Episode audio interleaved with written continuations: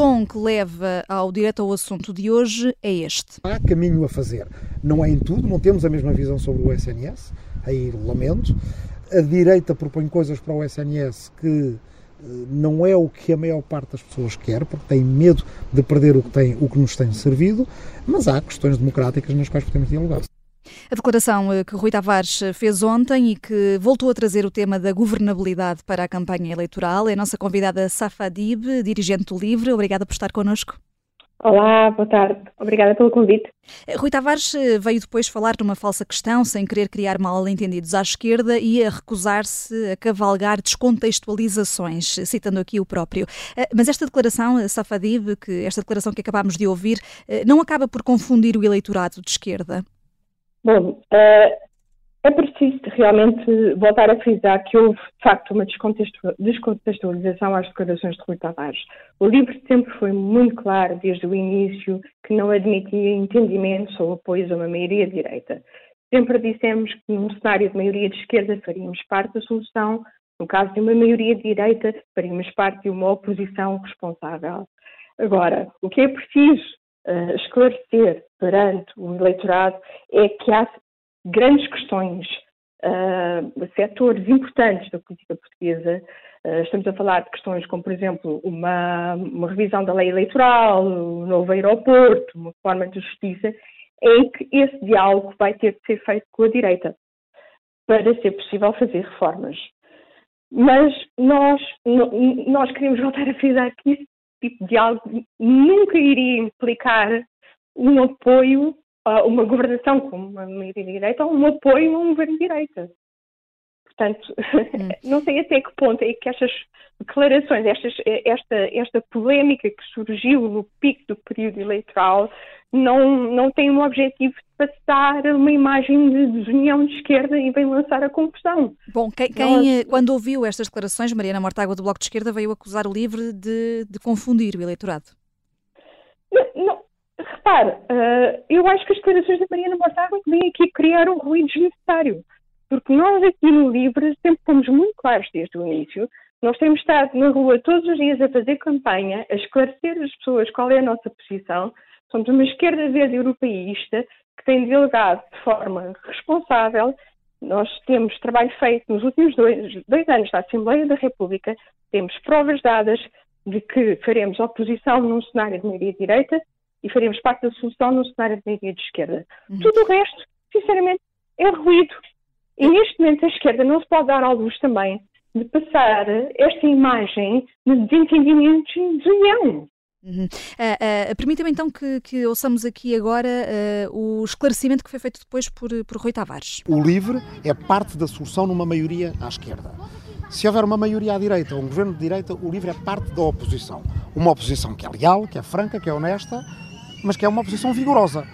E, entre democratas, o LIVRE está disponível para melhorar a democracia, para dialogar em termos de propostas que têm a ver, por exemplo, com a introdução de um círculo de compensação nacional. Portanto, esta é a posição que sempre foi clara do LIVRE. Se calhar a diferença é só o contexto político. O contexto Rui Tavares aqui com uma declaração eh, que vai ao encontro da sua, Safa Dib, e a dizer aqui também que eh, o contexto político é que é diferente e de facto estamos em campanha eleitoral uh, e as declarações acabam por ser todas escrutinadas ao milímetro e depois também aproveitadas Exato. pelos diferentes partidos. Uh, o Bloco de Esquerda, a esta segunda declaração uh, de Rui Tavares, reagiu dizendo que é importante que o LIVRE tenha querido esclarecer e Mariana Mortágua pediu que a esquerda se foque em lutar e em mobilizar-se por uma maioria.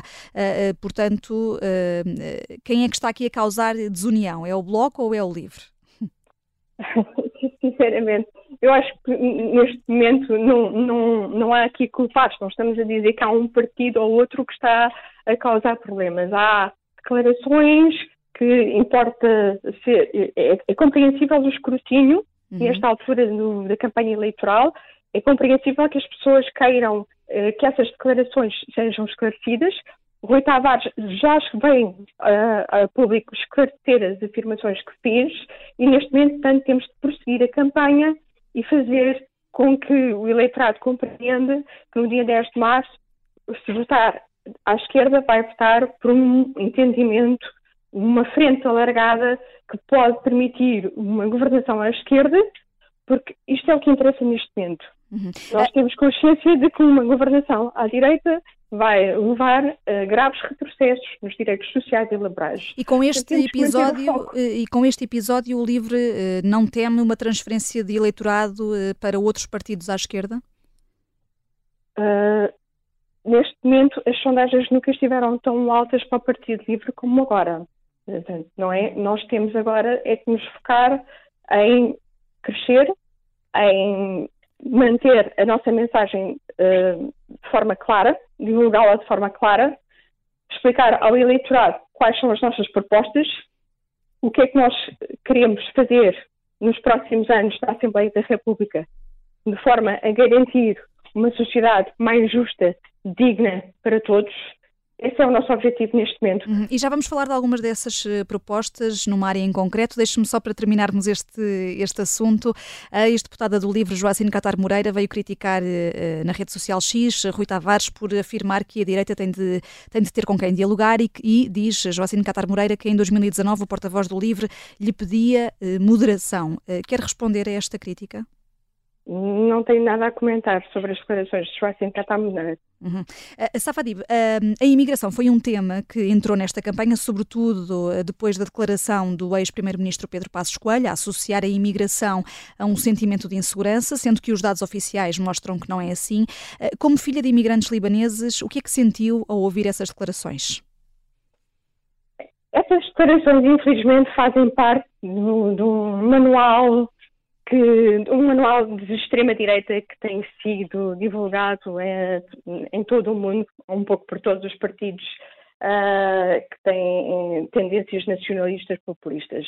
E, infelizmente, Pedro Passos Coelho já mostrou no passado que gosta de recorrer a esse manual, voltou a recorrer a esse manual esse é um manual que fala de imigração descontrolada, que é lançar receios na população em relação à imigração e aos imigrantes. Isso é, é algo que é, que é, perigoso, é algo que é inaceitável para nós. O LIVRE é muito, tem posições muito claras eh, sobre a imigração, sobre o acolhimento e integração de imigrantes. Somos um dos partidos que mais defende os direitos humanos, que mais defende a criação de centros de acolhimento e integração, que mais quer combater a exploração laboral, assegurar condições dignas e humanas de acolhimento. Nós queremos reduzir o tempo de resposta a situações temporárias.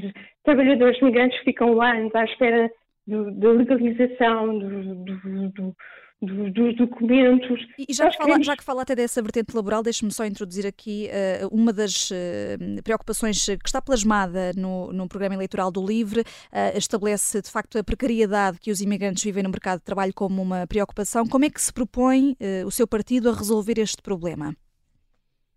Eu diria que nós temos que assegurar condições dignas e humanas, nós temos que criar uh, mecanismos locais que combatam situações temporárias, temos que uh, trabalhar com as estruturas responsáveis pelos serviços de integração e acolhimento de, imigrantes e ver como é que é possível agilizar o tempo de resposta, como é que é possível facilitar o, o, a emissão de documentos, como é que é possível integrar esses imigrantes no mercado laboral, como é que é possível prestar apoio técnicos especializados à sua integração um, e, e, e prestar apoio também linguístico e cultural, porque muitas vezes os imigrantes têm também um obstáculo da língua.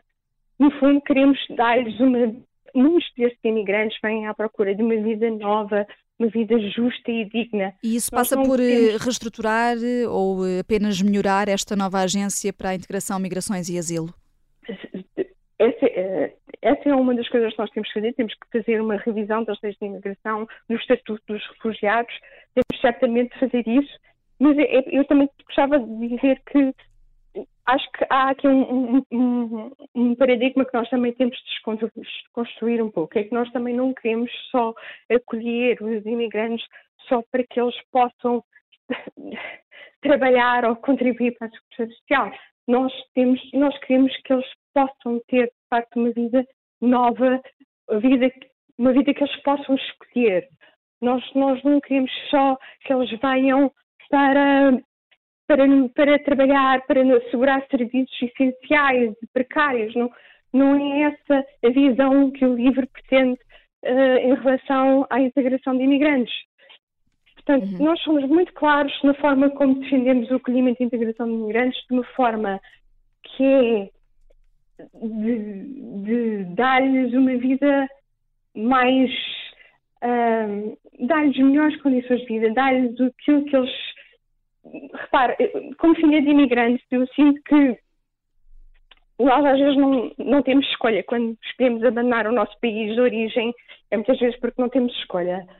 E, e quando somos forçados a recorrer a outro país, é, é, é, na esperança de dar uma vida melhor aos nossos filhos, à, à nossa família, e às vezes somos forçados a, a, fazer trabalhos que se calhar não correspondem às nossas qualificações. Uhum. Muitas vezes, eu sei que muitos destes imigrantes que estão em Portugal têm, são qualificados e, e, e não, não conseguem arranjar trabalho ao nível das suas qualificações. E isto é algo que nós temos de mudar, nós temos de poder dar condições a estas pessoas de exercerem os trabalhos que, que querem, que pretendem, que, que, que fazem com que se sintam realizados. Uhum. Uh, Sendo não... que temos uh, centenas de milhares de pessoas de todo o mundo que procuram a todos os anos Portugal para, para viver, uh, e de resto Portugal é um país que também tem essa tradição de, de, de, de imigração, de irmos nós para outros países, como é que tanto tendo em conta esta procura de imigrantes pelo, pelo, território português e para viverem cá, trabalharem cá, como é que o Estado Social deve ser ajustado, porque, porque vem causar ao mesmo tempo também alguma, alguma pressão? Ou seja, o que eu lhe pergunto é se é importante ou não discutirmos o que é que está a falhar na, na política de imigração em Portugal e de integração para que estas pessoas possam, como o LIVRE quer, ter trabalhos como os outros e viver de forma digna e ter uma, uma vida melhor do que tinham antes. É, é evidente que há legislação que tem de ser revista e estatutos que têm de ser revistos, que é para perceber como nós podemos tornar o sistema e o Estado Social mais eficiente e mais adequado às necessidades dos imigrantes, de forma a também não causar um desequilíbrio. Uh, mas eu diria que as propostas que nós temos uh, e que podem ser vistas no nosso programa eleitoral e que já está disponível também no, no site do Livre, uh, são propostas que vão ao encontro dessa, dessa necessidade que temos.